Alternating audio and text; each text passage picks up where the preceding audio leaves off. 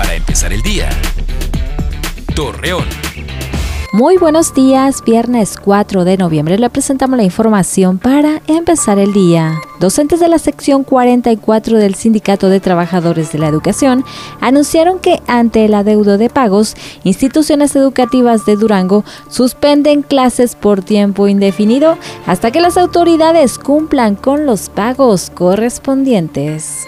Este día se aplicará la vacuna contra la influenza estacional en el vestíbulo de la Presidencia Municipal de Gómez Palacio para la ciudadanía en general y grupos vulnerables con enfermedades crónico-degenerativas y asma. Así lo informó José Antonio Adame de León, titular de la Dirección de Salud Municipal.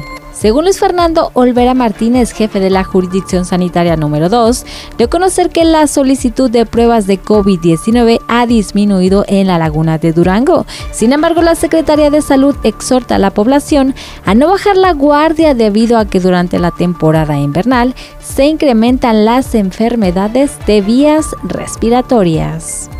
Hoy es el Día Internacional contra la Violencia y el Acoso Escolar.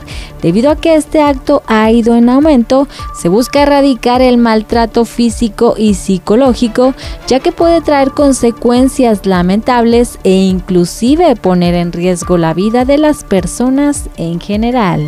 Temperaturas mínimas de los 10 y máximas de los 31 grados, cielo despejado y viento moderado, pronostica la Comisión Nacional del Agua para este fin de semana en la comarca lagunera.